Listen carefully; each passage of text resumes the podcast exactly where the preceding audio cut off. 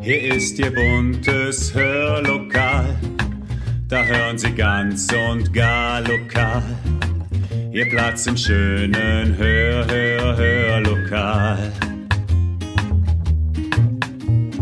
Herzlich willkommen zum Podcast Hörlokal. Unterhaltung aus dem Nassauer Land. Bernhard Viktor Christoph Karl von Bülow kennen Sie vermutlich eher unter seinem Kürzel Vico von Bülow und noch eher unter seinem Künstlernamen Loriot. Bestimmt kommen Ihnen jetzt ganz viele Bilder und Sprüche in den Kopf und das ist auch gut so, denn diesen Podcast widmen wir heute einem unglaublich vielseitigen Humoristen, der die deutsche Sprache wirklich meisterhaft zu gebrauchen wusste. Viel Spaß dabei! Vielleicht haben Sie jetzt schon Loriots Knollennasenmännchen vor den Augen, denken an seine großartige Spielpartnerin Evelyn Hamann, an Papa Ante Porters oder an das Jodeldiplom. Das wäre perfekt, denn wir haben drei großartige Sketche von Loriot für Sie im Gepäck. Feinsinniger Humor zum Zurücklehnen. Und wir starten mit einem von Loriots bekanntesten Sketchen. Viel Spaß mit Herrn Müller-Lüdenscheid und Herrn Dr. Klöbner in Herren im Bad. Ich möchte nicht unhöflich erscheinen, aber ich wäre jetzt ganz gern allein. Wer sind Sie denn überhaupt? Mein Name ist Müller-Lüdenscheid. Klöbner. Dr. Klöbner. Angenehm. Angenehm. Können Sie mir sagen, warum Sie in meiner Badewanne sitzen? Ich kam vom Ping-Pong-Keller und habe mich in der Zimmernummer geirrt. Das Hotel ist etwas unübersichtlich.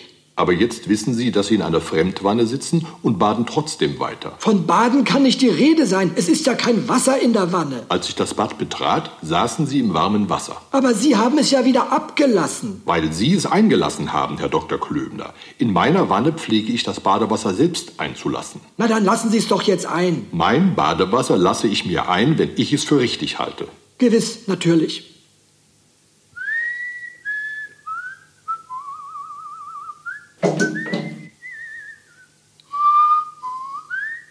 Es sitzt sich recht kühl, einfach so in der Wanne.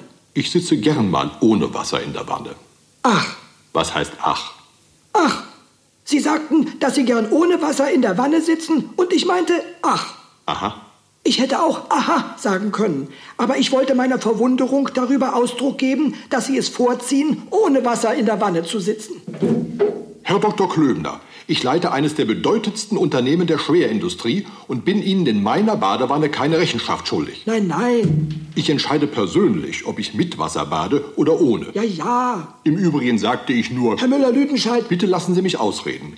Ich sagte, dass ich, wenn es die Situation erfordert, durchaus in der Lage wäre, auch mal ein Wannenbad ohne Wasser zu nehmen. ja, ja. Und die Entscheidung darüber, ob ich mein Wannenbad mit oder ohne Wasser zu nehmen habe, lasse ich mir von niemandem aufdrängen. Nein, nein. Auch von Ihnen nicht, Herr Dr. Klöbner. Herr Müller-Lüdenscheid, es wäre ja immerhin denkbar, dass es gewisse Argumente gäbe, die dafür sprechen, das Wasser jetzt einlaufen zu lassen. Wie wollen Sie das beurteilen? Mein Gott, ich bade ja auch nicht zum ersten Mal. So. Und nach meiner Erfahrung ist eben ein warmes Wannenbad mit Wasser zweckmäßiger als ohne. Das ist Ihre ganz persönliche Meinung, Herr Dr. Klöbner. Aber man darf ja wohl noch anderer Ansicht sein. Ach was, Sie können sich in meiner Wanne eine eigene Meinung überhaupt nicht leisten. Herr Müller-Lüdenscheid, Herr Dr. Klöbner, ich lasse jetzt das Wasser ein, wenn Sie mich höflich darum bitten.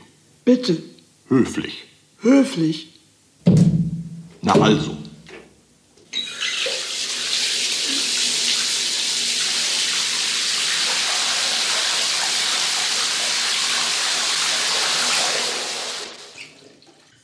Was machen Sie da? Ich lasse etwas kühleres Wasser ein. Das ist sehr aufmerksam, aber ich hätte doch gern noch eine Kleinigkeit von dem Heißen. Wenn ich jetzt einen Schuss von dem Kalten dazu nehmen könnte.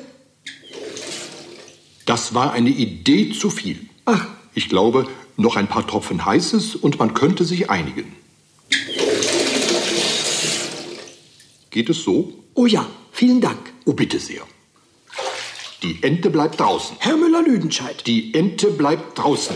Herr Müller-Lüdenscheid, ich bade immer mit dieser Ente. Nicht mit mir. Ich kenne sie ja erst seit heute. Wenn Sie die Ente hereinlassen, lasse ich das Wasser heraus. Das sind wohl die Erpressermethoden Ihrer Gangsterfirma. Herr Dr. Klöbner, Herr Müller-Lüdenscheid, Akademiker wollen Sie sein? Also was ist jetzt? Ich lasse das Wasser heraus, wenn Sie die Ente hereinlassen. Ich nehme meine Ente herein. Wo ist der Stöpsel? Sie sitzen drauf. Wissen Sie eigentlich, dass viele Menschen überhaupt kein Bad besitzen? Ach, Sozi sind Sie wohl auch noch. Herr Müller-Lüdenscheid, Herr Dr. Klöbner. Also lassen Sie die Ente in Gottes Namen herein.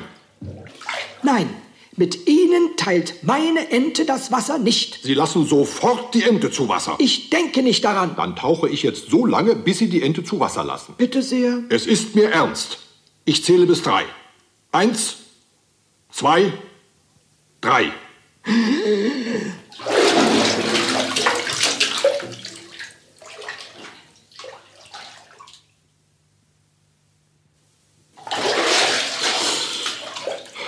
Da sind Sie ja schon wieder.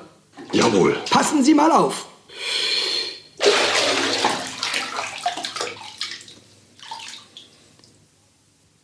Herr Dr. Klöbner, hören Sie? Wenn Sie nicht sofort auftauchen, verlasse ich die Wanne. Die Luft anhalten kann jeder. Was sagen Sie nun? Sie langweilen mich. Aber ich kann länger als Sie. Es gibt Wichtigeres im Leben. Was denn? Ehrlichkeit, Toleranz, Ja. Mut, Anstand, Ja, ja, Hilfsbereitschaft, ja. Tüchtigkeit, Zähigkeit, Ja. Sauberkeit. Ah, Aber ich kann länger als Sie. Es kommt auf den Charakter an. Aber ich kann länger als Sie. Und das glaube ich Ihnen nicht. Dann tauchen wir jetzt gleichzeitig. Wie Sie wünschen. Dann werden wir es ja sehen. Das werden wir sehen. Ich habe schon ganz verschrumpelte Finger. Ich auch. Also, eins, zwei. Drei.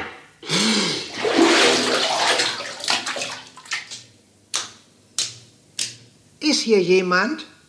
Hallo?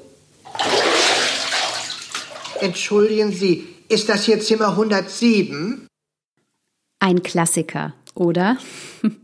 Wussten Sie übrigens, dass die Figur, von der wir eben gehört haben, nämlich Herr Müller-Lüdenscheid, zur Bekanntheit der Stadt Lüdenscheid beigetragen hat?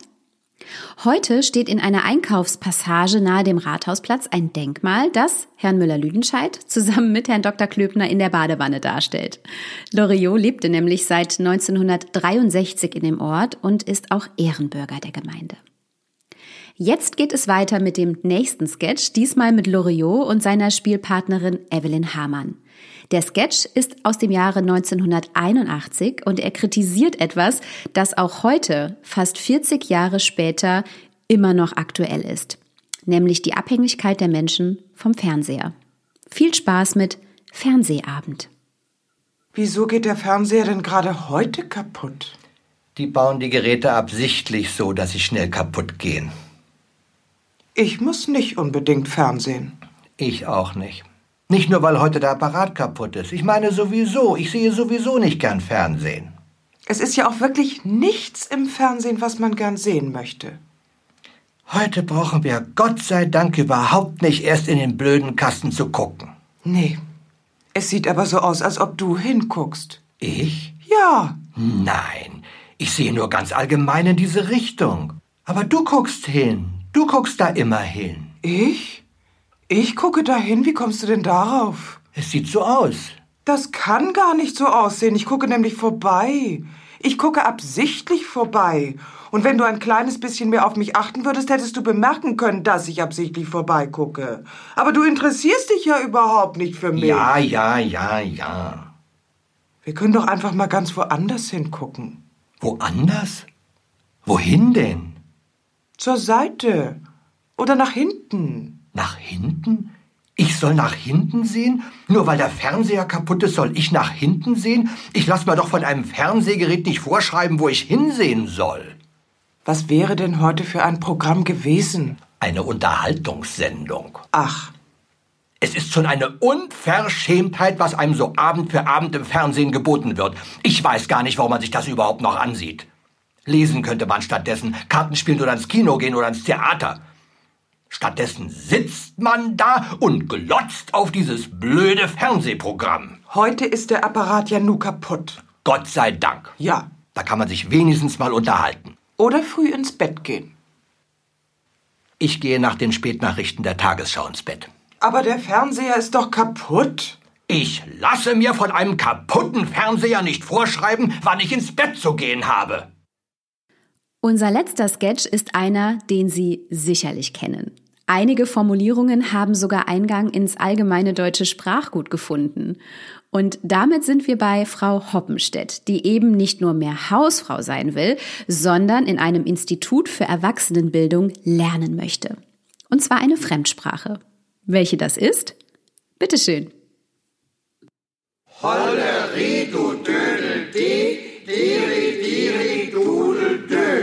Das genügt. Wir wollen jetzt versuchen, die bisher erarbeiteten Grundmotive des Erzherzog Johann Jodlers frei vorzutragen. Bitte, Herr Dr. Sudermann, Hollerie, Hollerie, die Dudel, Dudel, Jö, Jö, Herr von Lilienkron, Hollera, Hollera, die Dadel, do. danke, Frau Hoppenstedt, Hollera da didel, Hollerie, Hollerie die Dudel du, du Dödel die, Hollerie du Dödel du, du Dödel die, im ganzen Satz, Holleröde Dudel dö, Du dödel die. Dö dudel dö ist zweites Futur bei Sonnenaufgang. Hollerie du didel do. die Dudel dö, Äh, du dödel die. Hollahi, Hollerie Hollerie dö didel, du dödel. du Dödel die, Und alle bitte? Hollerie du dödel die. Diri diri dudel dö. Danke, das war's für heute. Wir sehen uns wieder am Donnerstag um 15.30 Uhr.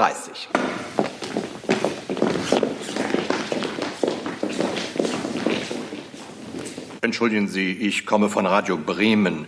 Würden Sie wohl so freundlich sein und für unser Frauenjournal ganz kurz ein paar Fragen beantworten? wenn es nicht zu lange dauert, Wie ist Ihr Name? Hoppenstedt. Ah ja. Herr Dr. Vogler, wie erklären Sie sich den ständig wachsenden Zulauf Ihres Instituts? Ja, da haben Sie ganz recht, Herr Schmoller. Ich habe das Vogler-Institut, das Institut für modernes Jodeln, persönlich ins Leben gerufen. Äh, Das Jodeln, also das Diplom-Jodeln, das Jodeln mit Jodeldiplom, also mit Jodelabschluss, mit Jodeldiplomabschluss, unterscheidet sich vom Jodeln ohne Diplom, äh, ohne Jodeldiplom. Äh, Das äh, Diplom-Jodeln ist also nicht zu vergleichen mit dem Normal-Jodeln ohne Diplom, also ohne Jodelabschluss, Jodeldiplomabschluss. Frau Hoppenstedt, äh, was hat Sie als Frau veranlasst, in eine Jodelschule einzutreten? Da regt mich ja die Frage schon auf. Was heißt denn Sie als Frau? Eine Berufsausbildung ist doch nicht grundsätzlich von Männern gepachtet. Ich meine ja auch nicht. Ich nicht- finde, gerade eine Hausfrau mit Familie sollte eine abgeschlossene Berufsausbildung haben. Wenn mal die Kinder aus dem Haus sind oder es passiert irgendwas, dann habe ich nach zwei Jahren Jodelschule mein Jodeldiplom. Da habe ich was in der Hand. Und ich habe als Frau das Gefühl, dass ich auf eigenen Füßen stehe. Da habe ich was Eigenes. Da habe ich mein Jodeldiplom. Ich möchte auch als Frau eine sinnvolle Tätigkeit ausüben und nicht nur am Kochtopf stehen und meinem Mann die Hausschuhe hinterhertragen. Ist Ihr Gatte auch dieser Ansicht? Mein Mann möchte eine echte Partnerin haben, die ihre eigenen geistigen Fähigkeiten entwickelt. Für die Familie, für die Gesellschaft. Hollerie, du Dödel, du. Die Dudeldö. Du dödel die. Ja, das Jodeldiplom ist es tatsächlich, das als Allgemeingut inzwischen im deutschen Sprachraum bekannt ist. Und das gilt auch für andere Formulierungen Loriots. Früher war mehr Lametta zum Beispiel oder ein Klavier, ein Klavier oder das Bild hängt schief, die Jodelschnepfe und natürlich das lakonische Ach was. Ja, Loriot war ein großartiger und sehr, sehr vielseitiger Humorist. Vico von Bülow starb am 22. August 2011 im Alter von 87 Jahren und der Art Directors Club, in dem Loriot Ehrenmitglied war, der trauerte in einer Zeitungsanzeige so, wie es Loriot sicherlich gefallen hätte. Denn darin stand, lieber Gott, viel Spaß. Und damit verabschieden wir uns für heute von Ihnen, hoffen sehr, dass Sie so lachen mussten wie wir und versprechen Ihnen schon jetzt, dass wir auch in Zukunft den einen oder anderen Loriot-Sketch für Sie parat haben.